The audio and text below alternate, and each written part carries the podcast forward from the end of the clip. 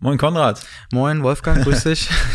Konrad Langer. Genau, Konrad Langer. Genau, ich kenn, kannte mal Konrad Langner, deshalb Echt? musste ich mich jetzt erstmal okay. äh, bisschen äh, Echt? Das ist ja witzig, weil das der Vorname ist nicht so häufig ja. und äh, der Nachname ist jetzt auch nicht so wie Müller-Meyer oder so, ne? Also es hört man schon öfter mal. Mhm. Langner ist jetzt halt das eine N drin. Das sagen auch voll viele Leute entweder Lange oder Langner. Ja. Ist dann aber auch egal. Langer. Ne? Hauptsache steht ordentlich auf dem Ausweis.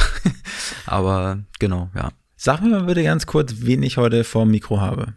Ähm, ja, also wie gesagt, Konrad, mein Name. Ich bin ähm, vor kurzem 40 geworden, also schon etwas länger jung. Ja. Und ähm, bin Fotograf, hauptberuflich seit ungefähr vier Jahren. Fotografiere Mhm. aber natürlich schon ein bisschen länger.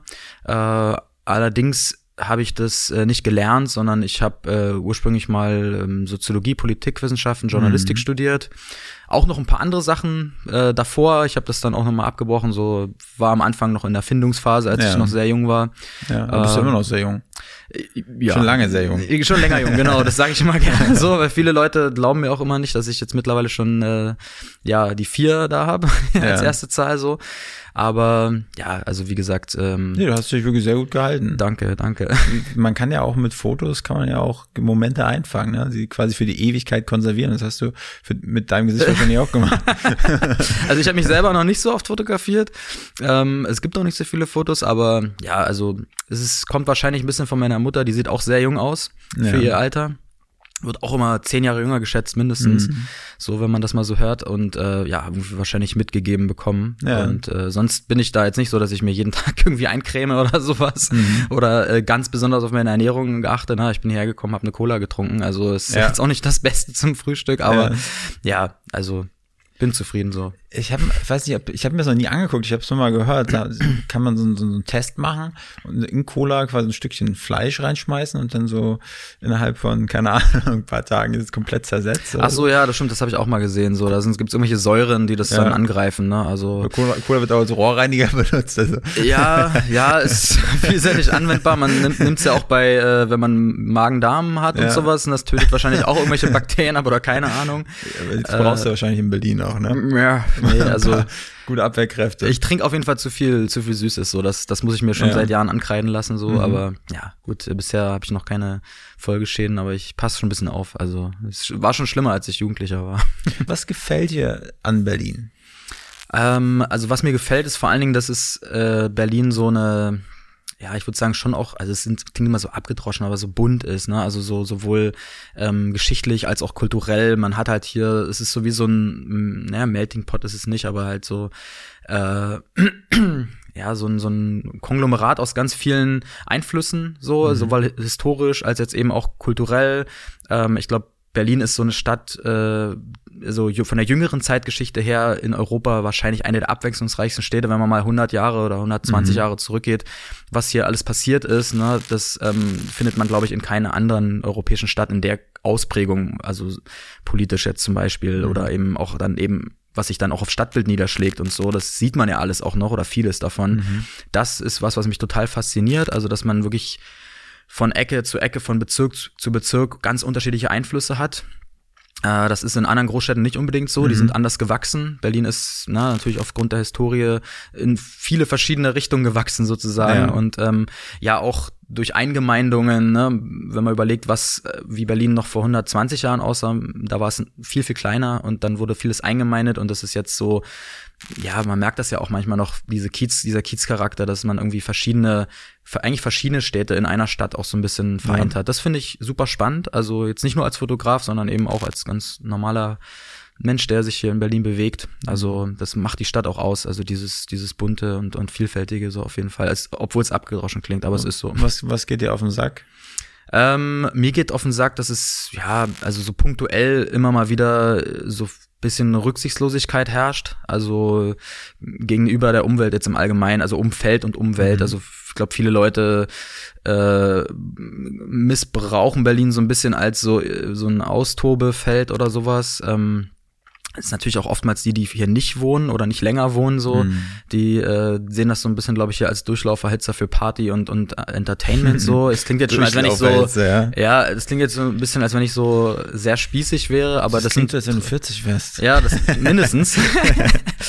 ähm, aber es sind, es sind tatsächlich Sachen, die würden mich aber auch woanders stören. Also das ja. habe ich woanders auch schon erlebt. Das ist nicht, ist kein Berlin-spezifisches Problem. Mhm. Es ist, glaube ich, eher ein Großstadtding.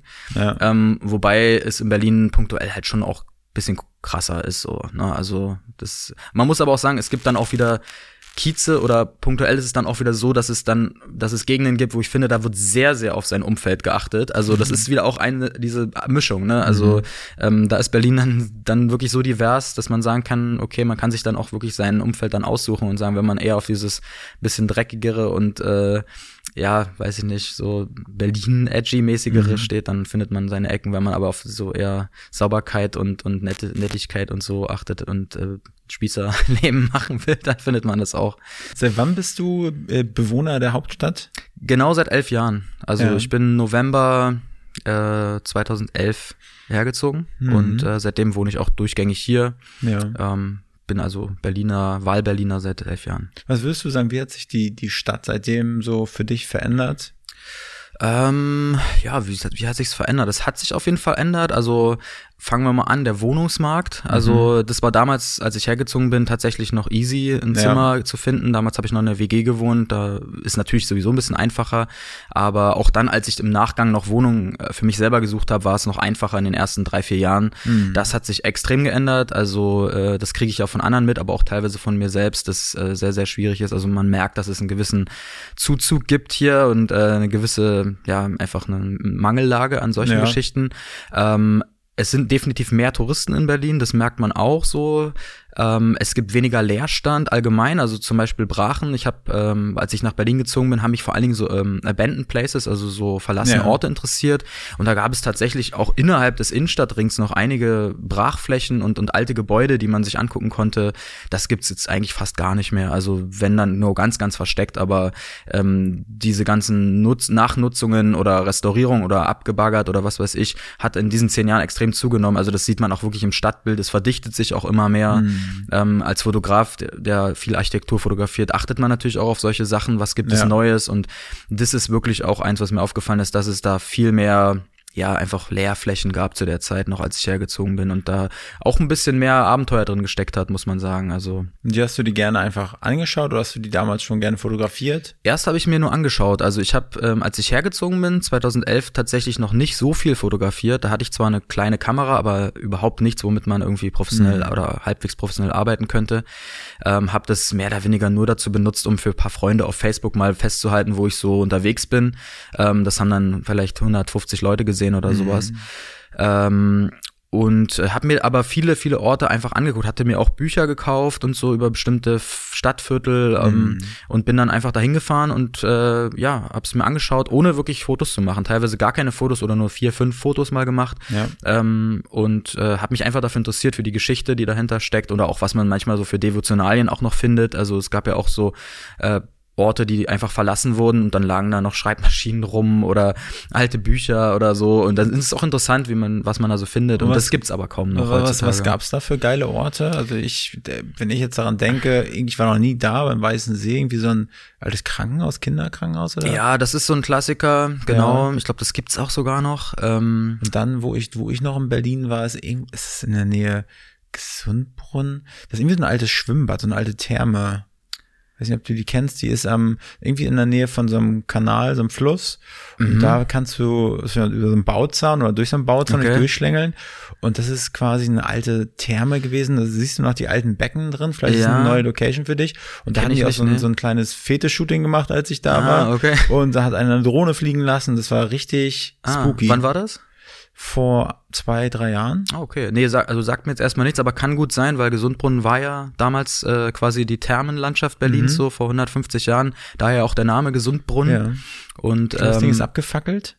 Ja, wahrscheinlich dann irgendwann, ja, das, ja. Die, Therm, die, die Quelle ist versiegt dort. Also es gab da wirklich so eine Thermalquelle mhm. und die ist im Zuge der Industrialisierung, na, man brauchte mehr Wasser und dann Kanäle wurden umgeleitet mhm. und so weiter, um Fabriken dann eben mit Wasser zu versorgen. Ist diese Quelle versiegt und äh, heutzutage gibt's noch paar Relikte, mhm. die man äh, sich angucken kann. aus dieser Zeit, aber das, was du erzählt hast, sagt mir jetzt erstmal nichts. Ja, aber ich glaube, das Ding, das ganze Gebäude ist irgendwie abgebrannt oder so. Ist mhm. Dann, aber ja, ist, äh, cooler, cooler Platz. Vielleicht kann ich das ja mal raussuchen. Ja, genau. Ähm, aber ansonsten, was gab es da noch so für, für krasse Plätze oder die vielleicht noch äh, existieren, dass unsere Community die mal abgrasen kann? Ja, also ich fand damals so, was jetzt Devotionalien zum Beispiel betrifft, fand ich die alte irakische Botschaft ganz spannend. Das mhm. ist in Pankow, ne? Pankow war, war früher so das Botschaftsviertel von Ostberlin. Da gab es ganz viele Botschaften und äh, die Botschaft vom Irak wurde quasi äh, von heute auf morgen einfach stehen und leer gelassen und da hatte ich das meiste gefunden. Also da ähm, bin ich da einfach reinmarschiert. Das war jetzt kein besonders spannendes Gebäude, muss man sagen. Das mhm. war so ein mhm. DDR-Flachbau mehr oder weniger. Aber da, da lagen wirklich Bücher rum und äh, an der Tafel standen noch Sachen rum und solche mhm. Sachen. Also das war schon spannend. Interessant fand ich auch damals die alte Eisfabrik. Das war ähm, quasi an der Spree, da wo das Verdi-Gebäude ist, ähm, mhm. in der Nähe vom Ostbahnhof. Mhm. Das Gebäude gibt's tatsächlich noch, die Eisfabrik, aber das ist jetzt hermetisch abgeriegelt. Da gab's dann Probleme eben mit so Squattern, also ähm, äh, Leute, die äh, sich einen Unterschlupf gesucht haben, ja. nachts oder auch tags und haben sich da regelrecht dann die Wohnung reingebaut. Ähm, ich bin da, wo ich nach Berlin gezogen bin, bin ich da paar Mal rein, weil da konnte man super das ganze Gebäude hochgehen. Es war so ein altes Backsteingebäude, wo auch ganz viel schon so Street Art war, wo mhm. richtig interessante Graffitis zu sehen waren. Und dann hat man sich aufs Dach gesetzt dort und irgendwie einfach einen Sonnenuntergang erlebt. Das war schon genial, weil es inmitten der äh, pulsierenden ja. äh, Kiez-Metropole sozusagen war, also Kreuzberg, Friedrichshain ist halt mhm. alles vis-à-vis. -vis. Fand ich spannend, kommt man aber jetzt auch nicht mehr rein, ohne ja sich dann irgendwie, was ich äh, nachts irgendwie reinzusneaken. Damals war es tagsüber, bist du ja. einfach reinmarschiert. Und solche Orte gab es eben einige. Ne? Also da gab es auch noch mal ein anderes Backsteingebäude. Ähm, das ist Friedensstraße in Friedrichshain. Das mhm. war auch mal eine Brauerei weiß nicht, wie hieß die da mal was, böhmische Brauerei oder so, nicht, dass ich was verwechsel, aber das war ähnlich. Also da konnte man auch einfach reinmarschieren, ein riesen Backsteingebäude, interessante Anlagen auch noch zu sehen, so alte Brauereianlagen. Mhm. Ähm, das haben sie, glaube ich, so 2015 oder so abgerissen. Da stehen jetzt so Wohnhäuser und Bürokomplexe und, und sowas. Und was gibt's noch, wo man jetzt wirklich noch rein kann? Also ich, äh, wenn ich daran denke, so ein alter äh, Vergnügungspark da am Treptower Park, ne? mhm. ne? Ja, da wird ja jetzt gerade quasi modernisiert. Ah, also das ja, soll okay. ja wirklich jetzt aufbereitet werden als mhm. äh, Freizeitpark wieder, so ein mhm. bisschen so auf, auf Nachhaltigkeit und so. Dass wenn man da vorbeigeht, ja. da gibt's auch so große Schautafeln. Mhm. Ähm, dieser Plenterwald oder Spreepark dann später mhm. ähm, im Plenterwald, äh, ja, das ähm, war mal so ein Lost Place, ist aber nicht mehr okay. wirklich. Also das wird alles gerade aufgearbeitet. Was ja auch schön ist. Ich ja. meine, ähm, dann können die Leute, die sich vielleicht auch nicht trauen, so mhm. über Zäune zu steigen oder so, können sich das dann auch mal angucken, ja, genau. Aber wie gesagt, damals war ich sehr, sehr viel unterwegs und habe mich da auch nicht zurückschrecken ja. lassen, wenn mal irgendwo ein, ein, Tor oder ein Zaun davor war. Mhm. Ähm, was nicht offen stand. Genau, was nicht offen stand, ja. Meistens steht es aber dann tatsächlich offen, ja. weil man ist ja nicht der Erste, der da versucht reinzukommen. Mhm. Also man hat dann meistens immer schon eine Möglichkeit, irgendwo sich da reinzusneaken. Mhm. Äh, so richtig Ärger gab es da aber auch nie. Also ich habe da ja. immer Glück gehabt. Also es gab einmal, dass ich in, in Rüdersdorf war, in den alten Chemiewerken. Es ist so ein riesen, riesengroßes Gelände, ähm, was auch für Filmarbeiten genutzt wird. Mhm. Ähm, na, so gerade so, wenn es um Weltkriegsfilme geht oder sowas, ist das oft mal so ein Schauplatz, weil das sehr, sehr zerfallen ist. So ja. ganz alter Beton. Und äh, das sieht dann eben aus wie eine zerbombte Stadt oder sowas. Und da, da, da wird viel gedreht, also auch Hollywood. Und damals bin ich da halt mal reingegangen und äh, ähm, da gab es irgendwie einen, ich weiß nicht warum, aber da gab es irgendwie ein Treffen von so einer Motorrad-Rocker-Gang oder sowas. Mhm. Und ich war mit noch zwei anderen Leuten unterwegs und die haben uns dann da gesehen. Die waren dann nicht so freundlich. Okay. Aber sonst, wenn man mal Security getroffen hat oder auch selbst Polizei, man ist ja, man macht ja nichts kaputt, ne? Man ist ja da nicht da, um irgendwas kaputt zu machen, sondern man guckt nur, macht bestenfalls ein paar Fotos und hat dann mal ein gutes Argument, wenn man da sich freundlich gegenüber den Leuten verhält, zu sagen, hey, wir sind gleich weg und ja. ihr, habt, ihr habt euren Job gemacht und so, ne? Also das gab nie irgendwie groß Probleme halt gab es doch schon. Ist mir gerade eingefallen, Haus der Statistik. Kann ich jetzt sagen, weil ähm, dafür habe ich auch äh, den Polizeieinsatz büßen müssen. Da äh, sind wir auch mal eingestiegen, auch schon lange her, sechs Jahre oder so. Und da kam tatsächlich die Polizei und hat uns da rausgeholt. Mhm. Ähm, aber auch nur, weil wir unvorsichtig waren. Also und was, was, was hat der Einsatz gekostet? Ähm, das haben wir, ich, also ich glaube, ich habe so 250 Euro gezahlt. Das war noch relativ human. Ja. Ähm, zumal da wirklich dann am Ende relativ viele Polizeiautos standen und wir dann auch in äh, Handschellen abgeführt Fuck. wurden. Ähm, da gab es dann auch Fotos in der BZ und Morgenpost und so. Wer gut googeln kann, kriegt das bestimmt auch raus. Man sieht mich aber nicht, weil das Gesicht verpixelt ist. Ähm, also ein relativ günstiger Stundensatz, den die Polizisten hier haben. Ja, aber die haben halt auch festgestellt, wir haben da halt nichts gemacht, wir haben nichts ja. beschädigt, nichts irgendwie mitgenommen, nichts, was weiß ich, was irgendwie Illegales gemacht, außer eben der ja. der Weg über, über den Zaun, der ist das, der ist so quasi Hausfriedensbruch, aber hat, da kam auch nie eine Anzeige oder sowas. Und das war wirklich bloß so, dass die gesagt haben, ja, das wird eh fallen gelassen, mhm. so, das ist jetzt eine Formalie. Und dann hat, glaube ich, jeder von uns dann die 250 Euro gezahlt. Wir waren zu viert. Also es waren dann 1000 am Ende oder so. Also man merkt schon, du hast, äh, du kennst dich auf jeden Fall gut aus in der Stadt und in der ja. Umgebung. wenn, wenn dir jetzt hier irgendwie ein Kumpel oder ein Bekannten von, keine Ahnung, wo der herkommt, mhm. sollst dir mal so, so, so einen Tag in Berlin bespaßen, sollst mhm. dir mal die coolsten Dinge zeigen. Mhm. Ich glaube, deine Perspektive auf diese Frage ist eine ganz spannende. Äh, was würdest du dem in einem Tag zeigen? Ja, ich würde es tatsächlich ähm, erstmal an den Interessen der, des Kumpels oder demjenigen festmachen. Ich würde erstmal so ein bisschen, wenn ich es nicht weiß, würde ich erstmal fragen, was sind so deine Interessen? Und, wenn er sagt, Konrad, Mensch, du wohnst hier, ich verlasse mich auf dein, okay, dein das, Gefühl. das ist natürlich auch eine Antwort, ja. aber ähm, dann würde ich einfach, äh, ja, einfach interessante Orte, die ich so für prägend halte, für, mein, für mich prägend halte, mhm. für Berlin. Also was ich ganz oft, äh, wo ich zum Beispiel ganz oft hingehe, wäre so, so Tempelhofer Feld, ist ja. für mich so ein einmaliges Ding, was man nicht so oft irgendwo anders findet in der mhm. Form. Ähm, ich würde jetzt wahrscheinlich nicht die ganzen Sightseeing-Sachen machen, mhm. es sei denn, derjenige war wirklich noch, noch nie in Berlin. Mhm. Dann kann man auch mal so ein bisschen so Sightseeing rund um, was weiß ich, Museumsinsel machen oder sowas. Ja. Aber ich würde ein bisschen wahrscheinlich so die klassischen Kieze auch ablaufen, so Friedrichshain zum Beispiel, da habe ich auch am Anfang viel, also hat viel, viel Zeit verbracht, weil ich da gewohnt habe mhm. und auch viele Freunde hatte. Ähm, also ein Boxy und so. Ja, genau, so die Boxy, die Ecke da, da. Das war so die Zeit, wo ich angekommen in Berlin, ja. wo ich sehr, sehr viel äh, unterwegs war. Ähm, komplett in Friedrichshain eigentlich. Dann ja, also kommt immer darauf an. Also die meisten Leute, die mich das fragen, sind auch gleichzeitig irgendwie fotografisch interessiert. Mhm. Und dann könnte ich mir sogar mal vorstellen, auch mal nach Adlershof zum Beispiel rauszufahren. Das ist so ein kleiner Geheimtipp. Ja. Ähm, da ist ja gerade diese Science City im Entstehen oder mhm. schon entstanden. Das ist so architektonisch sehr spannend, finde ich. Da gibt's viele interessante Gebäude und für Fotos. Ähm, ja, es gibt in Berlin einfach so viele Sachen, die man, das, ein Tag würde auch eh nicht ausreichen. Also man müsste, ich würde wirklich gucken, wie die Interessenlage der Person ja. ist. Und die, ist sie interessiert an diesem Kiezleben, ne, oder eher interessiert wirklich an interessanten Fotolocations, mhm. dass sie einfach coole Bilder machen kann. Oder Natur, dann kann man natürlich auch irgendwie mal in Treptower Park gehen. Ja. Ähm, ist auch, oder so Stralauer Halbinsel zum Beispiel finde ich auch eine mhm. super schöne Ecke, weil das so ein bisschen so wie eine Sackgasse ist. Ja. Ne? Da, kommt, da kommen dann nur noch Leute hin, die da wirklich hin wollen. Mhm. Und ähm, ist aber von der Natur her sehr schön und auch bisschen geschichtlich, äh, ne? als alte Fischer, Fischereiinsel ja. und sowas. Finde ich das halt spannend. Also es gibt sehr, sehr viel. Da müsste man, da könnte ich jetzt eine Stunde philosophieren, aber so, ja. ähm, ich habe da auch kein Standardprogramm oder so, ne? ja. ne? Also, dass ich jetzt sage, okay, äh, zehn Stunden Berlin und da fangen wir an und da hören wir auf. Das würde ich wirklich so ein bisschen im, im Flow machen. So. Ja. ja. Okay. Äh, welchem Kiez wohnst du? Du hast ja gesagt, du hast zwei Stationen hergebraucht. Ja, also aktuell wohne ich in Prenzlauer Berg oder fast schon in Weißensee eigentlich, ja. ähm, da an der Nähe von der von der Greifswalder Straße, von der S-Bahn-Station. Ja. Äh, da wohne ich jetzt auch schon seit fast fünf Jahren genau, also ähm, doch längere Zeit ja. für meine Verhältnisse. Und äh, für genau. Leute, die da wohnen, wo sollte man da abends mal hingegangen sein? Gibt es da überhaupt so ein paar Kneipen in der Ecke oder ein paar gute ja, Restaurants oder sowas? Na, Restaurants ist dort direkt, wo ich wohne, schwierig, weil das schon so ein bisschen, es ist schon quasi ein bisschen außerhalb des Rings und ja. da gibt es zum Beispiel auch keine Hotels oder Hostels mehr oder sowas. Ne? Das ist mhm. alles mehr äh, auf der Innenseite des Rings von der Greifswalder mhm. Straße. Äh, es gibt so ein paar Cafés tagsüber, wo man hingehen kann, aber jetzt auch nichts Außergewöhnliches, ja. so wo ich jetzt sagen würde, da muss man gesehen haben. Ähm, was ich schön finde dort in der Ecke ist der Ernst-Thälmann-Park mhm. und der Anton-Sefko-Park. Die gehen so ein bisschen ineinander über, werden eigentlich nur durch die Greifswalder Straße getrennt.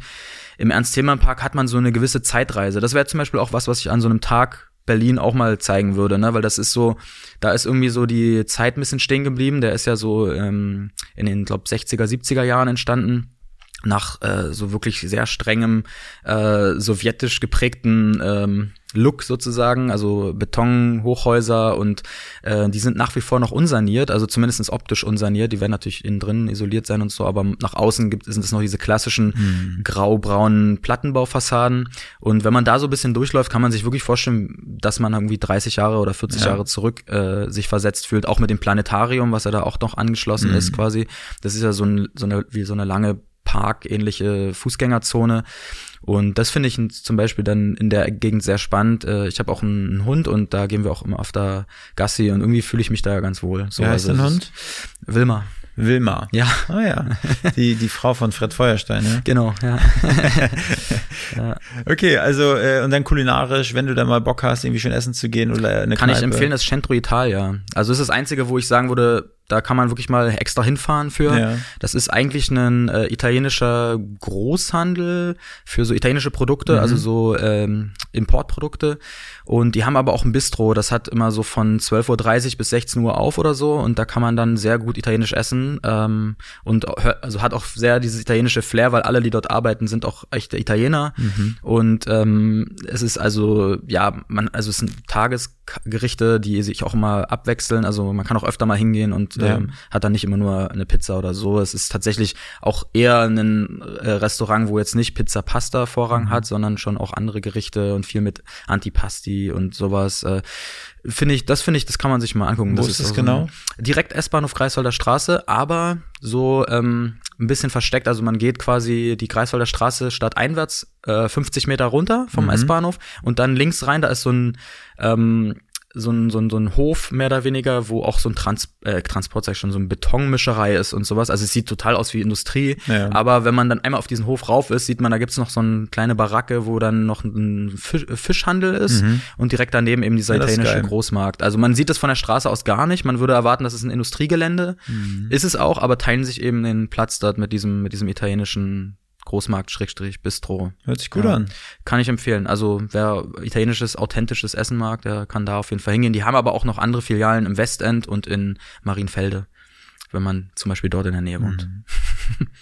Ja, gut. Äh, auf jeden Fall, das ist nochmal ein Insight, würde ich sagen. So hinten bei der, bei der Betonmischerei ziehst du, ziehst du deine Spaghettis aus dem Mischer raus. Genau.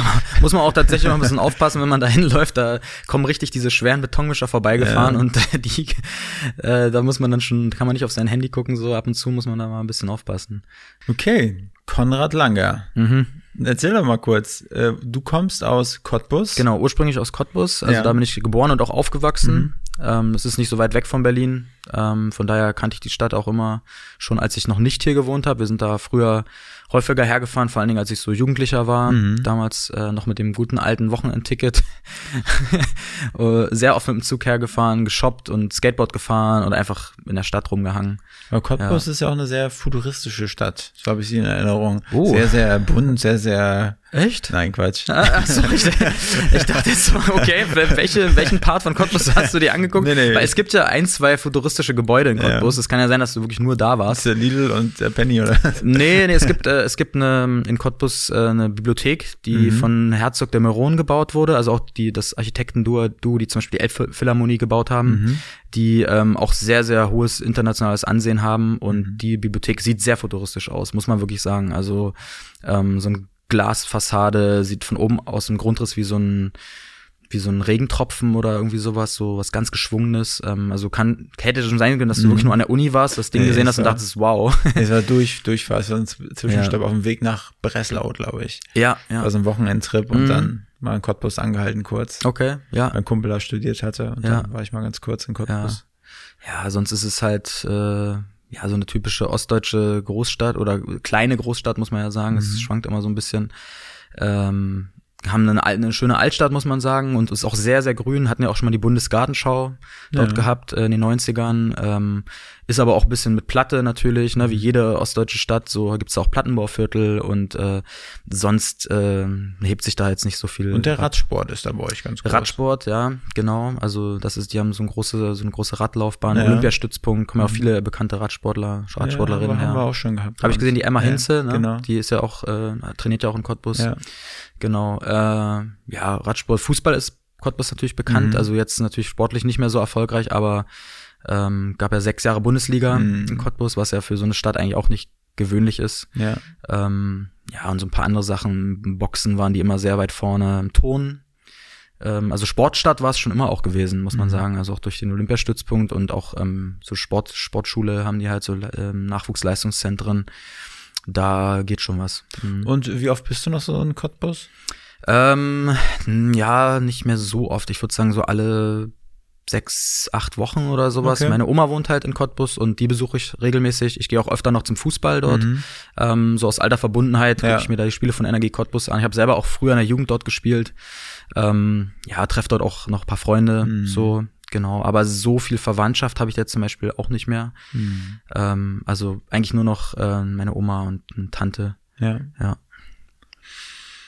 So, wir können ja mal so, so, so einen kleinen äh, Sprung machen von Cottbus, Mhm. Urschleim, Kindergarten, Schule, bis Ja. hin zum ersten Schnappschuss. Jo.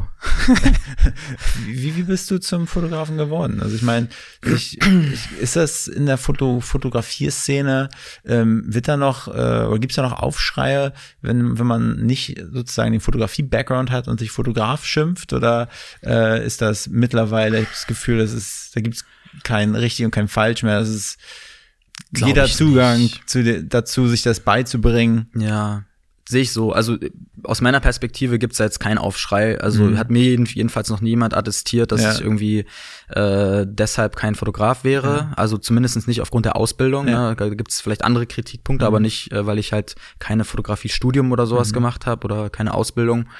Ähm, ich habe mich ja trotzdem intensiv mit verschiedenen Ja. Themen befasst. So, also äh, ja, von daher ich weiß auch gar nicht, ob das mich so viel weiterbringen würde, wenn ich da jetzt noch mal eine Ausbildung machen würde. Mhm. Ähm, kann sein, muss aber nicht. Ja. Ähm, vielleicht in einzelnen Bereichen, aber jetzt nicht in der, in der, im Talent oder sowas, Ja. wenn man das so nennen kann, oder in der, in der, ähm, auch, auch in der Motivation oder so. Mhm.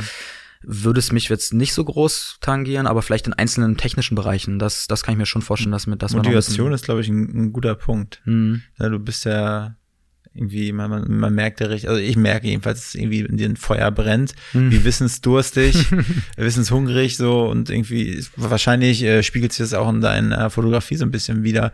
Also immer wie wie wie wie kam es denn dazu irgendwie Architektur, also speziell zu sagen irgendwie spezielle Formen, irgendwelche, ja, keine Ahnung, wie ich das ausdrücken soll mit meinen Laienworten, aber ich habe mir deine Bilder ja angeguckt und es sieht halt alles, es sieht halt irgendwie wie, wie so ein gemaltes Bild aus. So Mhm. Alles ist irgendwie so stimmig auf den Bildern. Ja, das so. haben schon viele gesagt, dass es oftmals so fast schon quasi eine Grafik ist oder was gemaltes, so wie so ein gemaltes Bild, so, ja. Wie, wie, wie kam es dazu? Ähm, ja, eigentlich durch Inspiration. Also ähm, ich selber, wie gesagt, habe jetzt nicht den fotografischen Background. Ähm, mein Vater hatte ganz früher mal hobbymäßig fotografiert, der hat aber ja Landschaftsfotografie gemacht und auch wirklich nur für Hobby und für Mhm. sich und und äh, äh, mein Onkel wiederum hat auch fotografiert, der hat ein bisschen, er hat auch so Dia-Vorträge gemacht, so der hat, äh, das war auch so der erste Fotograf, sag ich jetzt mal, den ich selber gesehen habe, ne, ähm, oder beziehungsweise wo ich auch dann auch richtig die Bilder mir so so intensiv angeschaut hatte auf seinen Vorträgen. Der ist viel gereist, Namibia und Marokko, Australien und so weiter und hat Mhm. immer so größere Vorträge gemacht.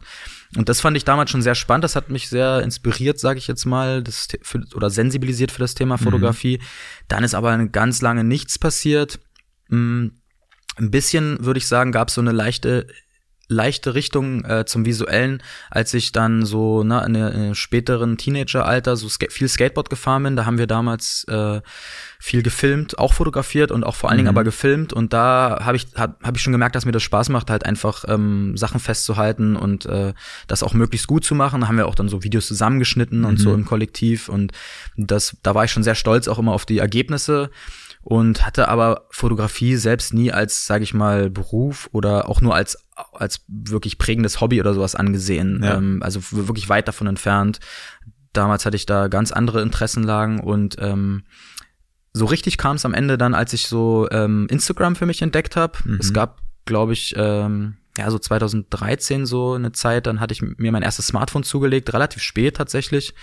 Äh, viele hatten das schon zwei, drei Jahre, ihr erstes ähm, iPhone oder sowas. Ähm, ich war, war da eher so ein Spätzünder und dann habe ich Instagram entdeckt und da ist es dann wirklich entfacht, weil ich habe selber auf der Plattform ähm, viel äh, so Stadtfotografie konsumiert und da hat mir immer das am besten gefallen, was so sehr grafisch ist und, Mhm. und äh, wo Orte nicht gleich wiedererkennbar sind, durch die Perspektiven zum Beispiel. Oder, oder sie sind ganz anders wahrnehmbar oder sowas. Also ähm, schon auch so diese künstlerische ähm, Gestaltung. Mich hat, mich hat jetzt zum Beispiel Street Photography im eigentlichen Sinne nicht so interessiert. Also Menschen oder sowas, die abfotografiert sind, fand ich jetzt okay, aber nicht so spannend. Mir hat mich hat wirklich dann die, das Spiel mit Form, Farben, ähm, Kompositionen ähm, einfach am meisten interessiert. Und da ist die Architektur auch, glaube ich, ein ganz dankbares Feld, sich auszuprobieren. Ne? Man hat es erstmal mit einem statischen Objekt oder Motiv Ja. zu tun, was äh, nicht wegläuft, was keine Emotionen zeigt sozusagen und man kann da ähm, ja einfach verschiedene Lichtverhältnisse dann daran üben und verschiedene Perspektiven und sich dann einfach so dem Thema Fotografie nähern, ähm, wenn man das Interesse dafür hat. Ne? Es gibt Ja. natürlich Leute, die finden Gebäude von per se aus nicht so spannend, dann Ja. fängt man natürlich woanders an. Ja. Und das hast du dann, wann, wann hast du es angefangen zu professionalisieren? Also, Ja, du, wie, ich meine, du hast ja knapp 200.000 Follower auf, auf Instagram. Das ist ja ein ganzer Haufen. hm? Würdest du wirklich, würdest du sagen, das ist eine, eine, eine Community, die du da um dich geschart hast, die, die quasi so Architekturfotografie wirklich äh, schätzen? Ja, also diese 200.000 oder fast 200.000 Follower ist ja für mich auch erstmal nur eine Zahl. Ne? Ja. Ich weiß, wie die zustande gekommen sind. Und zwar ähm, Instagram war mal eine Plattform, gerade in den ersten Jahren, wo ich auch dann sehr, sehr aktiv war, 2013 bis ich würde sagen 2016, die sehr, sehr ähm, äh, sagen wir mal, Kreative auf dem Netzwerk sehr stark unterstützt haben und auch aktive Leute, also die besonders aktiv sind. Und damals war ich halt oft involviert in, in so Organisationen von solchen Fotografen-Meetups unter dem Namen Instameet zum Beispiel, also dass man wirklich sich über Instagram kennenlernt und trifft ähm, und habe halt sehr, sehr viel gepostet, bin sehr, sehr viel gereist, auch um andere Leute in anderen Städten zu treffen, die man sich vorher auf Instagram äh, mit denen man sich vorher vernetzt hat. Und da hatte ich dann auch das Glück, dass ich dann oftmals von Instagram gefeatured wurde in der Anfangszeit. Ne? Da war auch selber die globale Seite von Instagram dann manchmal hat dann Bilder von mir gepostet Ja. und da kriegt man super viele Follower oder hat man bekommen. Mittlerweile ist das nicht mehr so. Mittlerweile ist Instagram eigentlich ein allumfassendes Netzwerk, äh, der gan wo eigentlich Leute auf der ganzen Welt drauf sind und jetzt werden eher so Celebrities eigentlich gefeatured, die oder oder ich sag mal eher Leute, die einer etwas jüngeren Zielgruppe zuzuordnen sind, Stichwort TikTok. Ähm, das hat also so wirklich einen, einen krassen Shift gegeben. Damals waren es wirklich graf, äh, so grafisch Interessierte, so Fotografen, Ja. Designer, die halt quasi dieses Netzwerk mitgeprägt haben und daher auch unterstützt wurden. Und da kommen die meisten meiner Follower her aus dieser Zeit. Ähm, aber ich glaube, dass ich jetzt über die Jahre, es sind ja jetzt auch schon ähm, ja fast zehn Jahre eigentlich, Ja. äh, dass ich da trotzdem so eine Community aufgebaut habe. Was heißt trotzdem? Dass ich in der Zeit eine Community aufgebaut habe, die da sehr stark interessiert eben ist an Themen wie Architekturfotografie oder auch vor allen Dingen künstlerische Architekturfotografie. Eben auch Berlin als Thema, ähm, wobei ich da auch sagen muss, dass auf Reisen, ich die Fotos, die ich auf Reisen mache, genauso gutes Feedback haben eigentlich. Also das ist jetzt nicht nur so, dass die Leute nur auf Berlin-Fotos warten, aber ist halt immer auch ein Thema, was, äh, was glaube ich, wo Leute mir dann folgen. Genau. Ähm, Und kannst du dich noch an, an das erste Geld erinnern, was du Mhm. damit verdient hast? Ja, kann ich sogar noch. Äh, das war 2014, also ganz gar nicht so lange nach meinem Mhm. Start sozusagen als als Fotograf oder Instagrammer damals noch, ähm, hatte ich mal eine über einen Bekannten, der auch Instagrammer ist, äh, Berlinstagram, der ist auch bekannt als als Name, glaube ich, in Berlin.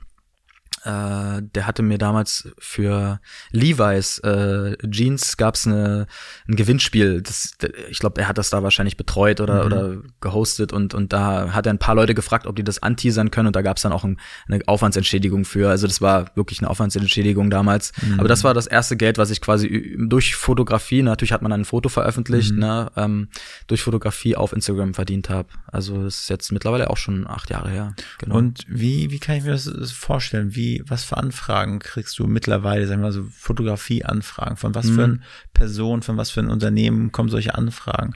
Und was, also wie- bist du da sehr selektiv, was das angeht?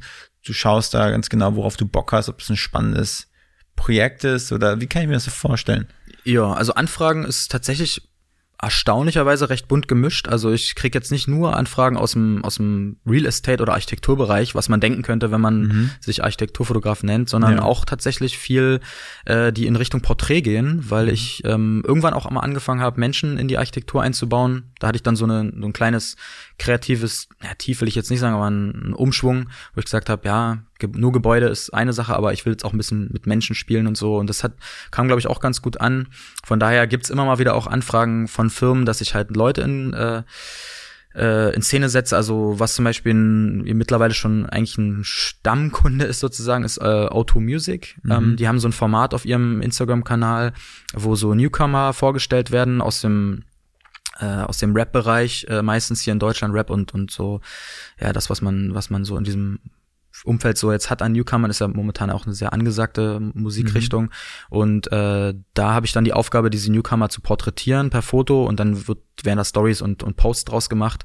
Mhm. Ähm, also da geht's nicht um reine Architekturfotografie, die wünschen sich aber, dass ich einen gewissen Look umsetze und dieser Look basiert bei mir halt aufgrund der Umgebung. Und die Umgebung mhm. suche ich auch schon sehr gezielt aus. Ne? Da gehe ich jetzt nicht einfach irgendwo hin und gucke, wo interessantes Licht ist, sondern ich gucke auch, welche Farben und ob es irgendwie einen gewissen futuristischen Touch hat, zum Beispiel in dem mhm. Fall, ne? weil wir gucken ja in die Zukunft bei Newcomern, also futuristisch und so weiter. Mhm. Das wäre so eins, wo ich sage, das ähm, passt auch so fast perfekt so auf ja. meine Interessenlage fotografisch. Mhm. Aber ich habe auch Kunden, die wünschen sich tatsächlich in Anführungsstrichen nur so Art Business-Porträts, ein bisschen extravagantere Sachen als ja. jetzt im Studio oder sowas, sondern halt mit interessanteren Hintergründen. Äh, dann habe ich wirklich normale Architekturfotografie. Ähm, ein groß, größerer oder längerer Kunde von mir ist zum Beispiel auch das Sony Center hier in Berlin. Mhm. Die bauen ja gerade äh, das ganze Center um, also das wird sehr umstrukturiert. Ähm, da wird Gebäude für Gebäude modernisiert und, und so aufgewertet und mhm. da brauchen die immer wieder neue Fotos. Das ist ganz klassische Architekturfotografie mhm. eigentlich, ähm, sowohl Interior als auch draußen. Ähm, ich habe äh, viel auch zumindest vor Corona gehabt im Tourismusbereich, ähm, dass da so Destinationsmarketing betrieben wurde oder auch von Hotelketten oder auch Fluglinien sogar, mhm. ähm, die halt einfach von ihren Destinationen Fotos brauchen oder von ihren Hotels dann eben. Ja. Und bin da zumindest vor der Corona-Zeit ziemlich viel gereist. Mhm. Ähm, das hat ein bisschen abgenommen, hat sich auch immer noch nicht so richtig erholt, meiner Meinung nach. Ähm, auch wenn ich so mit anderen Fotografen spreche, da hat man so ein bisschen mehr auf so einen Flaschenhalseffekt äh, gehofft, dass es quasi dann jetzt die ja. zwei Jahre ein bisschen äh, na, äh, nicht so viel passiert aus äh, nachvollziehbaren Gründen, aber dass danach plötzlich alle ihr Budget raushauen für, mhm. für Werbung. Aber ich glaube, das ist so, dass die gerade gar keine Werbung groß brauchen, weil alle Leute wollen reisen nach diesen ja. zwei Jahren Lockdown gefühlt. Und ähm, von daher glaube ich, dass es in den nächsten ein, zwei Jahren sich erst wieder richtig erholen wird mit diesem Destinationsmarketing. Ja, da kommen dann wirklich alle möglichen Länder und auch Player da sozusagen in Frage. Also viel mache ich tatsächlich für die Niederlande, da war ich jetzt schon viermal. Visit Netherlands, ähm, die mögen mich da irgendwie, ich mag die Niederlande auch sehr. Mhm. ähm, da gibt's dann meistens so Instagram-Kampagnen, die ich auf meinem Kanal mitbegleite. Ja. Aber auch dann Fotos für deren Website. Also es ist immer so eine Misch, so eine Mischkalkulation aus äh, Footage für die und halt ähm, so, die, ich muss auch was posten meistens. Die, die, sagen dir, hey, wir hätten gerne Rotterdam, wir hätten gerne, keine ja. Ahnung, Amsterdam oder was mhm. es immer noch für Städte da gibt. Ja. Äh, oder bist du dann auch angehalten, hey, hilf uns mit bei der Recherche, mhm. such coole Orte raus oder sagen, geben dir schon genau. In vor. dem Fall, in dem Fall leider nicht. Wäre natürlich geil, aber das, ja. das haben die meistens vorgegeben und es ist auch nicht Rotterdam oder Amsterdam. Ich glaube, da brauchen die nicht mehr so ja. viel intensive Werbung machen, sondern es sind eher so, äh, zum Beispiel Brabant hatte mich jetzt zweimal eingeladen gehabt. Das ist äh, quasi der Eindhoven-Tilburg mhm. im Süden, ne, Richtung Belgien schon eher. Ähm, und dann war ich in äh, Flevoland, das ist quasi nördlich von Amsterdam. Das ist so eine, Almere ist so eine Stadt, die da in der Nähe ist. Ein Land, was, äh, was es vor 100 Jahren noch gar nicht gab, weil das mhm. war mal das Meer. Und ähm, die haben dann einfach einen Damm, einen Damm oder einen Deich gezogen und haben also wirklich einen, eine Fläche so groß wie Saarland oder so, haben sie quasi trockengelegt und äh, haben dann angefangen Städte zu bauen und Dörfer und mhm. so weiter. Und äh, das habe ich mir da auch mal angeguckt. Da gab's jetzt auch so eine große Art Bundesgartenschau von ja. in, in Holland, so Floriade. Äh, war ich dieses Jahr tatsächlich. Das war so mit meiner einzige Jobreise, die ich, die ich bis, bis jetzt gemacht habe. Im, Im Dezember folgt noch mal eine, aber ähm, da ist, da war früher deutlich mehr, da war ich fast jeden Monat weg. Also. Irgendwo. Aber ist es denn so, dass, dass also dein Interessen doch noch, also, also die größte, dein größtes Interesse ist die Architektur dabei, die Architektur zu fotografieren und ist quasi äh, Porträts und so weiter, ist es einfach was Nettes, was sich nebenbei mit ergibt? Oder hast du das Gefühl, dass es jetzt wirklich so sich so ein bisschen shiftet? Ähm, Architektur ist bei mir immer noch der Fo Hauptfokus, mhm. ähm, aber ich spiele halt gern mit, mit Menschen. Also ich versuche die Menschen in die Architektur einzubetten.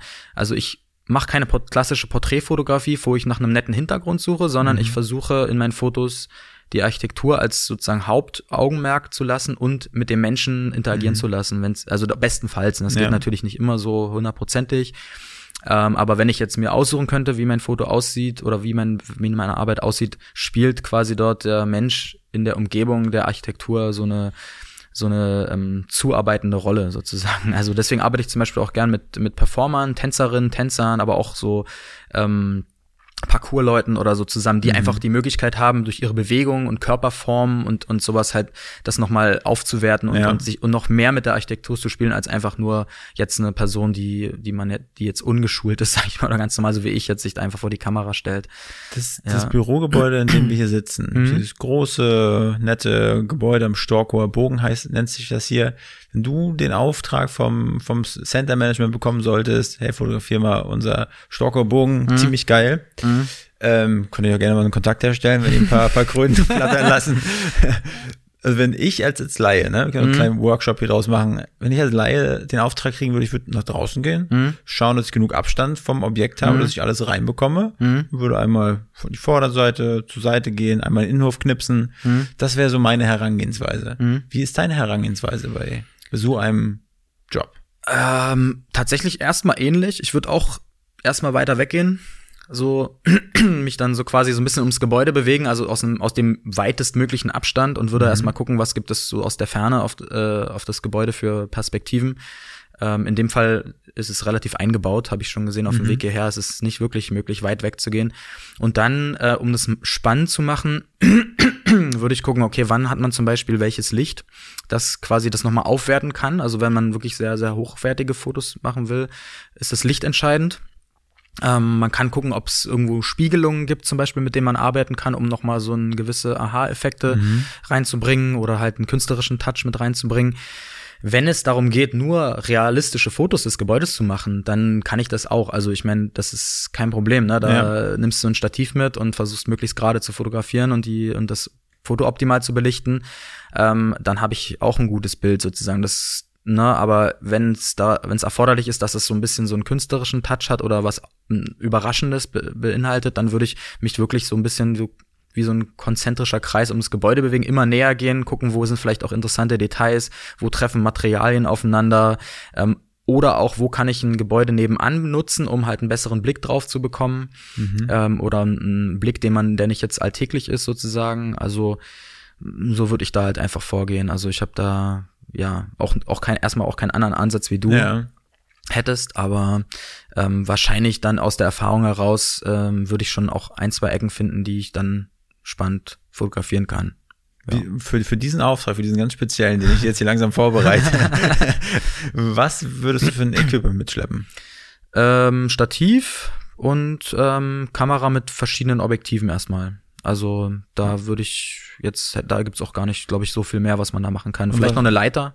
Was für eine Kamera hast du so in deinem Repertoire? Was für ein Objektiv? Also jetzt ne, für, für Leute, die jetzt vielleicht schon ein bisschen mehr von Fotografie verstehen, die mhm. würden vielleicht sagen, ah ja, gute Wahl. Ich, äh, ich habe eine Sony Alpha 7 III aktuell, ist ähm, eine der bekanntesten Systemkameras, also jetzt nicht Spiegelreflexkameras mhm. sozusagen, die aber auch sehr, sehr hochauflösende Bilder machen kann.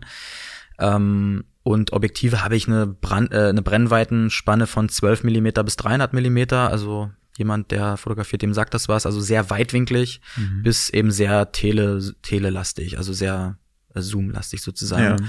Und ähm, benutzt auch natürlich bei Gebäuden vor allen Dingen eher weitwinkligere ähm, Brennweiten, so, ich sag mal so bis 35 Millimeter ist dann so meine Wahl meistens im, im Indoor-Bereich dann sogar noch weitwinkliger, also so 16, 18 Millimeter. Mhm. Ähm, ja, und ansonsten mit einem Stativ kann man immer ganz gut arbeiten. Das hilft der A, die Verwacklungseffekte natürlich wegzunehmen, aber auch wenn du schlechtes Licht hast, kannst du auch ein bisschen länger belichten und musst halt die ISO-Zahl nicht so hochdrehen und so weiter. Mhm. Ähm, jetzt ganz äh, banal gesagt. Äh, ansonsten, ja, eine Leiter kann man manchmal noch mitnehmen, macht sich bei Gebäuden immer ganz gut, dass ja. man halt einen höheren Standpunkt hat, auch wenn das irgendwo nicht möglich ist, auf eine Bank zu klettern oder auf, ein, auf eine Mauer oder so, dann bietet sich eine Leiter ganz gut an, weil das mhm. schon auch ein bisschen was ausmacht, wenn man einfach mal so ein Meter fünfzig höher ist ja. als normal, ist es schon ein anderer Blick, als man hat, wenn man vom, wenn man auf dem, na, ganz normal auf dem Fußboden steht. Ähm, es ist immer noch ein bisschen Überraschungseffekt mit drin. Für jemanden, der das Gebäude kennt, vor allen Dingen. Ja. Das habe ich mal ein gutes Bild dafür bekommen, wie, wie so dein, deine Herangehensweise ist, was du an Equipment mitschleppst. Ja, eigentlich recht puristisch, würde ich mal sagen. Also für ein reines Architekturshooting ist es sehr puristische Ausstattung eigentlich. Ja. Ja. Man kann natürlich, wenn man so High-End-mäßig, vor allen Dingen im Interior-Bereich was macht, dann noch ausleuchten. Mhm. Da bin ich aber auch kein Experte, da würde ich mir dann auch einen Assistenten noch mit dazu holen, ja. der mir da ein bisschen hilft. Aber ja, ansonsten nehme ich das verfügbare Licht und versuche das Beste draus zu machen. Hm. Und greifst du manchmal auf dein Handy zurück, so wie ich das hier mache? Also für Jobs mittlerweile nicht mehr. Das ja. wäre auch ein bisschen frech, glaube ich, ja. denen dann ein Handyfoto zu liefern. Äh, es sei denn, es ist ein Schnappschuss, den ich mhm. zufällig gemacht habe und der nicht ersetzbar ist sozusagen. Ich habe aber auch früher für viele Smartphone-Hersteller auch ähm, mhm. Produktionen gemacht, sowohl Instagram-Kampagnen, aber auch direkt äh, für deren ähm, Marketing-Aktivitäten. Äh, also ich hatte zum Beispiel mal mit einem chinesischen Smartphone-Hersteller zusammengearbeitet, äh, Huawei die gab's ja mal hier in Deutschland. Mittlerweile verkaufen die, glaube ich, ihre Smartphones gar nicht mehr, leider. Ähm, dahin habe ich eine Kampagne geshootet, die wurde dann sogar als Riesenplakat, also ich weiß nicht, 20 mal 30 Meter hoch oder irgendwie sowas, dann an der am Glockenturm von der Gedächtniskirche ausgehangen. Mhm. Also habe da auch im, im Bereich Smartphone-Fotografie auch eine ganz gute Expertise gehabt. Also habe für mhm. verschiedene Hersteller in, in mehreren Jahren dann auch Bilder gemacht und ähm, Vorträge gehalten auch. Ich habe mhm. zum Beispiel äh, damals auch für Samsung mal gearbeitet eine Weile und da habe ich sogar eine Promotorenschulung gemacht. Also musst dir vorstellen, es gibt ja diese ähm, Leute, die im Saturn, Mediamarkt und so weiter mhm, stehen mhm. und die Handys, die neu rauskommen, werden ja. dann beworben und dann wird ein Vertrag verkauft oder halt nur das Handy und so weiter. Die stehen ja manchmal so zwei, mhm. drei Leute, die ich dann gezielt für ein Unternehmen begeistern wollen. Mhm. Und äh, da hatte ich mal einen Vortrag gehabt vor, ich glaube, 600 von diesen Promotoren und musste denen erzählen, was quasi die Vorzüge der Kamera sind, anhand von Beispielen, die ich davor aufgenommen habe. In, Da war ich in extra in Barcelona und habe eine Fotoserie für die geshootet. So geil das war wirklich auch eine Herausforderung, so vor so vielen Leuten zu sprechen. Ähm, ja. Vor allen Dingen waren da auch wirklich namhafte andere Leute auf der Bühne, also Fabian Hambüchen zum Beispiel mhm. oder Motrip, so ein bekannter Rapper, ja. die dann auch da gesprochen haben und so. Da war ich dann so einer der kleineren, die da unterwegs waren, die die da versucht haben zu motivieren für mhm. das neue Handy oder für ihre Ziele, besonders viele Smartphones zu verkaufen. War ja solche Sachen habe ich halt auch mal gemacht, genau. So und was sind noch so Prestige-Projekte, die du mal umgesetzt hast, wo du sagst, okay, wenn ich meine Bewerbungs Mappe irgendwo hinschicken äh, mhm. schicken sollte, wenn du eine, überhaupt eine hast, was wäre da drin? Ähm, ja, tatsächlich äh, schon ein, zwei von diesen Smartphone-Projekten, mhm. würde ich sagen. Also die, das sind schon, sage ich mal, das waren schon Sachen, die wirklich hochwertig waren für den mhm. Smartphone-Bereich. Ähm, ich habe äh, mit also meine Lieblingskampagne würde ich auf jeden Fall mitsenden. Das war für Visit Austria, also für das Ost mhm. österreichische äh, Tourism Board.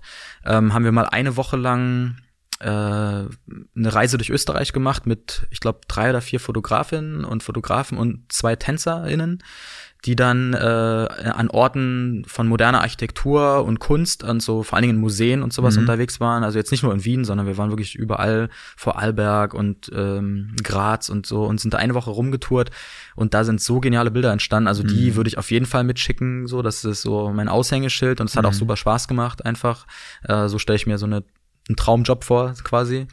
Ähm, ja, dann habe ich eine ganz interessante Kampagne gemacht für Hyundai, ähm, Wasserstoffmobilität. Das würde ich definitiv auch mitschicken. Da habe mhm. ich mehrere Shootings auch gemacht für die. Ähm, das Thema Wasserstoff künstlerisch ein bisschen umgesetzt, aber auch immer unter Einbezug des Fahrzeugs. Mhm. Ähm, hat dann auch die Möglichkeit, ähm, eine, eine gewisse Zeit halt dieses Fahrzeug zu, selber zu fahren natürlich, mhm. ne? also in der Zeit, äh, wo diese Kampagnen liefen und war da auch eigentlich Feuer und Flamme für dieses Projekt, weil ich finde die Wasserstoffmobilität eigentlich äh, sehr, sehr zukunftsweisend ähm, im Vergleich zur jetzig, jetzig bekannten E-Mobilität. Es hat natürlich immer noch ein paar Nachteile, die liegen aber vor allen Dingen in der Infrastruktur. Und das war auch so ein Projekt, wo ich auch wirklich motiviert hoch 10 mhm. war und das sehr, sehr gerne gemacht habe. Ähm, und ein, um noch ein letztes zu nennen, ich habe ähm, für das MDBK Leipzig, also in Leipzig gibt's ein großes ähm, Museum für zeitgenössische Kunst, das ist das größte, was es gibt in Ostdeutschland, haben auch einen ganz modernen Bau, ganz spannende, ganz spannender Bau und da habe ich schon mehrfache Shootings auch gemacht von Ausstellungen für die, mhm. die mir auch super viel Spaß gemacht haben, auch immer unter Einbezug von Models, die quasi dann ja. dort die Protagonisten in der Ausstellung waren und da konnten wir aber auch richtig spielerisch das umsetzen. Und da waren zum Beispiel auch Ausstellungen von Yoko Ono dabei, also jetzt nicht mhm. kleine Künstler, sondern ja. wirklich Weltkünstler. Und ähm, das wurde auch in großen Magazinen veröffentlicht. Das würde ich wahrscheinlich auch mit ins Portfolio packen. Findet man wahrscheinlich auch auf meiner Website. Also ein richtiges Portfolio schicke ich meistens nicht mit, sondern einfach einen Webseitenlink. Ja. Und wenn du jetzt nochmal so an Architektur im klassischen Sinne denkst, gibt es da Objekte auf der Welt, die du jetzt, also nicht, die du jetzt noch nicht kennst, mhm. kannst du ja auch schon recht sagen, aber so Dinge, die du noch mal gerne vor die Kamera kriegen würdest und, und wenn es halt nur aus, aus dem touristischen Zweck ist, was, mhm. was, was reizt dich noch so? Ähm, was reizt mir? Also ich würde gern mal, was ich noch nicht gesehen habe, äh, nach Brasilia, Mhm. die ähm, Hauptstadt Brasiliens, ist ja so eine Planstadt und wurde von einem Architekten entworfen, der einen sehr interessanten Stil verfolgt. Oskar Mhm. Niemeyer, hat ja, gibt's auch ein Gebäude hier in Berlin im Hansaviertel, was auch von ihm äh, entworfen wurde.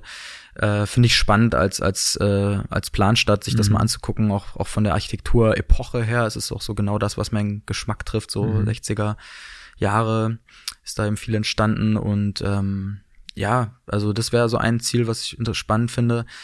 Ähm, ansonsten viel Sachen im Ostblock, da bin ich noch nicht so viel un unterwegs gewesen. Ähm, ich war mal in Rumänien, ich war mal in Georgien, natürlich Polen, Tschechei, aber Tschechien. ähm, aber da gibt's natürlich noch viel, viel mehr. Mhm. Und da, da würde ich mich gerne noch ein bisschen mehr bewegen. Ähm, Aber es gibt nicht ein Objekt, zum Beispiel, wenn ich jetzt an New York denke, das Nee. neue, äh, was, wie heißt das, World, World Trade Center oder keine Ahnung, die, also so, an sowas denke ich eigentlich. Mm, Na, das, das, da war ich auch schon in New York. Also das, ähm, Ja. das World Trade, das neue World Trade Center selber habe ich schon gesehen. Ähm, interessant, interessant, architektonisch interessanter finde ich die U-Bahn-Station dazu, die da gebaut Mhm. wurde.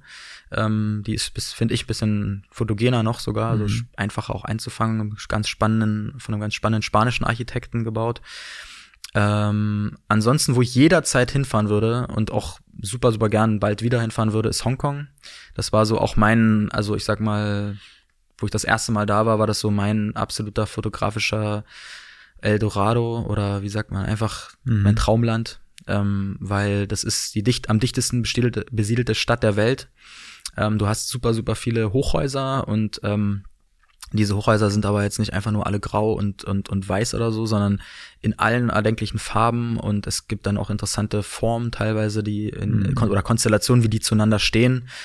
Und äh, also da würde ich wirklich jederzeit äh, Fotos machen. Also da würde mir auch nicht so schnell langweilig werden. Und Ja. Andere südostasiatische Städte auch eben, ähm, also die, die fand ich auch spannend. Singapur fand ich, fand ich richtig spannend. Und ich kann mir auch vorstellen, viele chinesische Städte sind für meine Art der Fotografie auch spannend. Ähm, ja, generell das Land finde ich auch interessant. Aber so ein Gebäude, so würde es bestimmt geben, aber ob ich dann da extra nur deswegen hinfahren Mhm. würde, glaube ich eher nicht. Also ich könnte mir zum Beispiel auch noch mal vorstellen, dann irgendwie ähm, nach Sydney noch mal zu fahren zum Beispiel. Ähm, da die, die Oper und sowas. Da Ja. war ich damals, als, als äh, habe ich Work and Travel gemacht damals, ähm, aber habe da noch nicht viel fotografiert oder hab, Mhm. ja, vielleicht bestenfalls mal am, am Strand so ein paar Fotos gemacht. Aber da fand ich jetzt im, im, in der Retrospektive gab es auch spannende Sachen dort, die man, die ich, die ich jetzt ganz anders fotografieren würde zum Beispiel. Also ja, äh, es Aber gibt die- viel zu entdecken. Aber die Stories, die du beim Work and Travel äh, erfahren hast, die, da wird sich wahrscheinlich auch ein ganzer Podcast mit füllen lassen, oder? Ja, ist schon länger her, aber ich glaube, das hebt sich jetzt auch nicht so doll von den Stories ab, die, die äh, andere Leute erlebt Ja. haben. Außer, dass ich mal äh, zwei Monate auf dem Boot gearbeitet habe und fast, also wirklich jeden Tag äh, draußen auf dem, auf dem Meer war. Mhm. Ähm, das war so eine Charterjacht. Ja. Das war ganz spannend. Aber ansonsten bin ich da auch nur mehr oder weniger rumgereist und äh, von Hostel zu Hostel und hier mal gearbeitet und da mal, ja, wie, was man so macht in der Zeit. Ja. So beruflich jetzt, ähm, du bist, du bist sozusagen ein Fotograf, der alleine sein Business hat. Ist das typisch bei Fotografen oder hat man, keine Ahnung, Angestellte, hat man, wie du meintest, so Lichtexperten, wahrscheinlich einen bunten Blumenstrauß an, an Freien, die man, die man mit dazu holen kann? Ähm, ich glaube, viele Fotografen sind so in Eigenregie unterwegs. Ähm, ich kenne jetzt, ich kenne jetzt selber nicht so viele, die angestellte Fotografen Mhm. sind. Also ein paar kenne ich, aber die meisten Fotografen, die das beruflich machen oder hauptberuflich machen, ähm, sind tatsächlich Freiberufler oder Selbstständige. Mhm. Und ähm, ja, ein paar von denen haben auch feste Mitarbeiter, aber wenige. Also das äh, zumindest von denen, die ich kenne, die haben jetzt, sag ich mal, vielleicht einen Assistenten oder eine Assistentin, die auch dann so manchmal auf Werkstudentenbasis arbeitet oder sowas. Ähm, äh, oder ein Manager oder Managerin so. Bei mir ist es so, wenn ich mal Hilfe brauche, das ist dann meistens im, ja auf größeren Shootings, dass man dann Ass Assistenz braucht oder halt im Bereich Licht zum Beispiel. Dann habe ich so die ein, zwei Leute, die ich dann immer Mhm. wieder fragen kann, die selber auch äh, quasi ein Business haben und ähm, ich selber habe auch schon mal assistiert. Also man, ne, man Ja. wechselt sich dann auch gerne mal so ab und äh, ja, so für das Businessmodell, was ich quasi verfolge, so die Selbstständigkeit, äh, brauche ich aktuell quasi nur mich erstmal und ähm, punktuell eben andere Leute. Also habe ich jetzt noch nicht den Bedarf oder es gibt eben noch nicht die Kapazität, dass ich jetzt noch jemand fest anstellen könnte oder ein mhm. ganzes Team um mich rum äh, scharen würde. Nee, also ist nicht der Fall. Für Leute da draußen, die sich auch für das Thema Architekturfotografie interessieren, die mhm. vielleicht auch keine Berührungspunkte hatten, die jetzt da gerne aber nach der Folge den kompletten Fokus aufrichten mhm. ähm, wollen würden, was würdest du denen an die Hand geben? Wie sollen die starten? Was sollen die, keine Ahnung, Kameraausstattung, mhm. was, was sollen die sich äh, kaufen? Was, wie sollen die anfangen? Ähm, Kameraausstattung würde ich erstmal empfehlen, das zu nehmen, was man hat. Mhm. Also selbst wenn es nur ein Handy ist, ähm, erstmal gucken, was kann ich denn damit machen? Also ja. kann ich damit nicht schon ganz coole Bilder machen oder eben nicht, weil das ist immer so ein weit verbreitetes äh, Fehldenken meiner Meinung nach, dass man halt, wenn man eine gute Kamera kauft, dann automatisch auch seine proportional seine Fotografie verbessert. Das mhm. ist einfach nicht so. Und ähm, ja, wenn man dann merkt, dass man in einer irgendeiner Art und Weise an ein Limit stößt, so, ne, also dass man sagt, okay, ich fotografiere jetzt hier mit meinem Handy, die Bilder sind schon ganz cool, aber das stört mich oder das schaffe ich nicht damit, dann kann man halt überlegen, mhm. sozusagen abzugraden. So würde ich das empfehlen.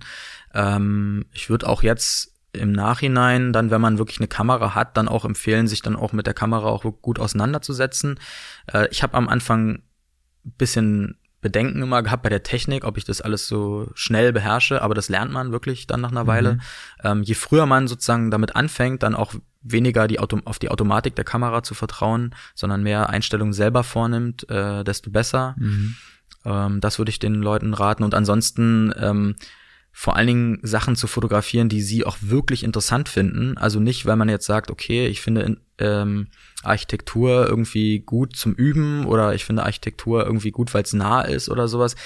Lieber nicht, sondern wenn man sich dafür interessiert, dann wären die Fotos auch gut. Wenn man sich dafür nicht interessiert, dann wären die mhm. Fotos meistens nicht so gut. Also anders geht's mir auch nicht, ne? Bei an, in anderen Sujets, wo ich dann zum Beispiel Food-Fotografie oder sowas, ne? ja. ne? Also ich esse zwar äh, wie jeder andere Mensch auch gerne, aber oder fast jeder andere Mensch, aber ähm, ich begeister mich jetzt nicht für bestimmte ja. Kompositionen oder sowas oder ne, das da da würden meine Fotos jetzt auch wahrscheinlich dann nicht, da würde ich nicht so viel Herzblut auch reinstecken, mhm. um die Fotos wirklich geil zu machen, ja. so, weil, weil, weil da die intrinsische Motivation einfach nicht vorhanden ist.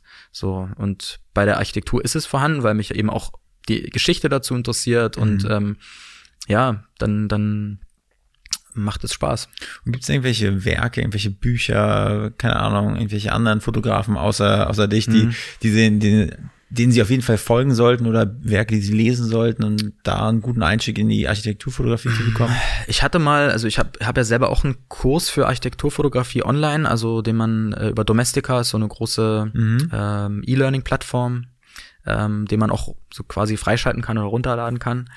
Ähm, und da in dem Zuge habe ich mich auch mal damit beschäftigt, was gibt es so für Standardwerke in der Architekturfotografie ja. und bin irgendwie auch nicht so richtig schlau geworden. Also es gibt Bücher über Architekturfotografie, aber ich habe das Gefühl gehabt, die erzählen alle aus einer sehr technischen Perspektive. Also als ich da mal so ein bisschen reingeguckt habe, aus einer sehr technischen Perspektive ähm, auch irgendwie wie sehr redundant. Also alle haben irgendwie das Gleiche geschrieben so. Mhm. Da gab es irgendwie keinen, der mal einen neuen, wirklich einen neuen Blick hat oder so. Ich glaube, das ist eigentlich fast so ein bisschen meine Überzeugung, dass gerade in der Architekturfotografie Learning by Doing das Beste ist und vor allen Dingen reisen und sich Inspiration holen und mhm. auch weniger über die Fotografie selber nachdenken, sondern mehr über die Hintergründe, warum zum Beispiel steht das Gebäude so in der Richtung oder warum, äh, was hat sich der Architekt zum Beispiel dabei mhm. gedacht. Das ist manchmal wichtiger, als äh, was sich ein Fotograf denken würde, der das fotografiert, weil dadurch kommt man dann auf bestimmte Sachen, okay, dann scheint das Licht ja da anders zu sein mhm. oder dann hat man von, den, von dem Gebäude aus einen besseren Blick aufs Meer und dann überlege ich mir, ah, wie kann ich das denn einfangen, dass zum Beispiel der Blick auf den Park oder auf das Meer oder so fällt und dann kommen die spannenden Bilder zustande. Also ich finde, ähm, gerade da ist Learning by Doing, also da nicht zu technisch ran, ranzugehen, finde ich, finde ich irgendwie bei Architekturfotografie ganz wichtig. So. Kurze Frage an dieser Stelle. Gestern, ich habe erzählt, ich war einer, bei einer Wohnungsbesichtigung mhm. mit meiner Freundin zusammen und da haben wir uns gefragt, im Schlafzimmer, ein schönes mhm. Schlafzimmer, warum ein, da ein Fenster ist und das Fenster nicht zentriert vom, vom, vom Zimmer ist, sondern weiter nach rechts gerückt. Statik, keine Ahnung. Kann ich jetzt pauschal war, nicht beantworten. Das ist das ein so Neubau gewesen oder Altbau? Ja, Neubau. Ähm, ist es so ein Bau, der von außen, ich sag mal, bisschen ähm, nicht so standardmäßig aussieht, Mhm. ja, Ja. dann kann es vielleicht von der Außenwirkung her sein, dass die Fenster in einem gewissen goldenen Schnitt oder Mhm. sowas angeordnet sind von außen, dass man, wenn man aufs Gebäude ra raufguckt, dass es zum Beispiel da irgendwie eine, ein Muster gibt oder irgendwie Mhm. einen Algorithmus, wie die Fenster angeordnet sind, ähm, könnte damit zusammenhängen, aber ich bin da auch jetzt kein so, Ja. nicht so firm, was, was jetzt zum Beispiel den Ausbau von Wohnhäusern ausgeht, dass man jetzt sagt, irgendwie, warum jetzt die Fenster nicht mittig sind oder sowas. Kann auch andere Gründe haben, kann auch tatsächlich Statikgründe haben, das weiß ich nicht. Oder der hat sich gedacht, vielleicht muss da Platz für einen Kleiderschrank sein. Oder so, ja. ja. Ja, es also es kann verschiedene Gründe haben, ja. Ich dachte, die Frage passt jetzt mal hier so gut Ja, an. ja, also alles weiß ich da auch nicht, Nein. ne, aber ähm, ich würde mir da wahrscheinlich auch Gedanken drum machen, Ja. klar, auf jeden Fall. Ja. Konrad, letzte Frage an dich. Ja. Wen würdest du gerne als nächsten Gast hier bei uns im Podcast hören? Ich sag Ähm, mal noch, ich sag mal noch bei uns. Der Ja. Erik, der ist jetzt gerade in Portugal, ist ja gar nicht mit hier am Start. Ja, gedacht ist er dabei. Ja, genau. Ja. Äh, boah, das ist eine schwierige Frage, so ad hoc. Ähm, ähm, muss es aus dem Bereich Fotografie sein Nö, oder gar generell? Und auch mit Berlin-Bezug dann wahrscheinlich. Gerne, gerne mit Berlin-Bezug, Mhm. gerne, wenn du die Person auch kennst, Ja. um Intro zu Ähm, machen, aber ansonsten auch Wenn ich sie kenne, ke- weiß ich ja schon viel über die Person. Ja. Also müsste eigentlich jemand sein, den ich vielleicht nicht so gut kenne. Aber du, ich habe Erik mal hier interviewt Mhm. und ich habe einfach so viele Dinge gehört, die ich vorher noch nie gehört habe. Es ist manchmal Ja. auch spannend, Leute zu interviewen, die man schon kennt. Ja. Ähm, also wenn ich jemanden nennen könnte, den ich kenne, würde ich ähm, also eine, eine Freundin von mir ähm, vorschlagen, Marie Zechil. Die ist äh, Tänzerin ausgebildet und ähm, auch so Movement Director, ähm, so ein bisschen wie Choreografin, Mhm. stelle ich mir das vor. Wahrscheinlich ist es doch ein bisschen anders, aber die arbeitet halt auch viel im, im Commercial-Bereich oder ab und zu im Commercial-Bereich, aber auch viele freie Sachen. Ähm, ist auch schon länger hier in Berlin ähm, und finde ich auch spannend, die, diese ganze Tanzkreativen Szene, Ja. äh, was sie immer so erzählt und so, könnte ich mir gut vorstellen und ist auch, denke ich, am Mikrofon ganz gut. Und ich bin selber auch viel ähm, so im Hip-Hop-Bereich unterwegs, sage ich mal, so passiv. Also ich bin jetzt kein Rapper oder Sprüher oder sowas. Ähm, früher mal, als ich klein war, aber jetzt mittlerweile nur noch passiv. Und ähm, ich finde eine, also eine Figur in der Berliner Hip-Hop-Szene ganz interessant. Äh, das ist der Rapper Tierstar. Ähm, den kenne ich nicht persönlich, nur vom vom Sehen mal. Der macht so ähm, Rap-Battle-Events zum Beispiel ähm, und organisiert das, macht aber selber auch äh, Podcasts und finde ich finde, dem kann man super gut zuhören. Der weiß extrem viel über Berlin in den 90ern und sowas. Ähm, den finde ich äh, einen spannenden Charakter. Kenne ich aber persönlich nicht, also würde ich die beiden Empfehlungen aussprechen. Okay, vielen, vielen Dank. Mhm. Konrad, Dankeschön. Äh, was steht heute noch bei dir an? Noch irgendwie äh, fotografieren? Ähm, ja, habe ich jetzt noch gar nicht weiter geplant, ehrlich gesagt. Also ich muss noch ein paar organisatorische Sachen machen, aber Ja. wenn das Licht nachher gut ist, kann ich mir vorstellen, noch mal die Kamera zu nehmen und äh, eine kleine Runde zu drehen. ja. Ja. Machst du das so, ja? Einfach zu sagen, ja, ich, und wofür nutze die Bilder? Einfach für Instagram Ja, oder? ja, genau. Also wenn ich losziehe, es heißt auch nicht, dass ich dann am Ende, wenn ich jetzt, sag ich mal, ich sehe um 16 Uhr ist das Licht gut und äh, ich habe noch zwei, drei Stunden, äh, dann ziehe ich los. Es heißt nicht, dass ich dann in den zwei, drei Stunden überhaupt ein Foto mache oder ein gutes Foto mache. Es kann auch einfach sein, dass ich kein Foto mache und einfach Ja. nur rumlaufe. Ähm, das ist aber auch das Schöne. Also wenn man keinen Druck hat, dann dann ist es auch okay. Und Ja. jetzt aber gerade, ich denke jetzt, weil jetzt gerade sehr herbstlich draußen ist noch und so viele Blätter auf dem Boden liegen, ähm, kann man bestimmt auch mal ein paar, paar andere Bilder machen, als ich sonst mache. Äh, einfach so aus Spaß. Mal gucken, was dabei rumkommt. Konrad, viel Spaß. Ja, danke Ich wünsche schön. dir immer einen flinken Finger. also, mach's gut, Konrad. Vielen Dank. Danke, Wolfgang. Ciao. Tschüss. Diese Folge wurde produziert von Next Gen Media, deiner Full-Service-Marketing-Agentur aus Berlin, Die Hauptstadt der Welt.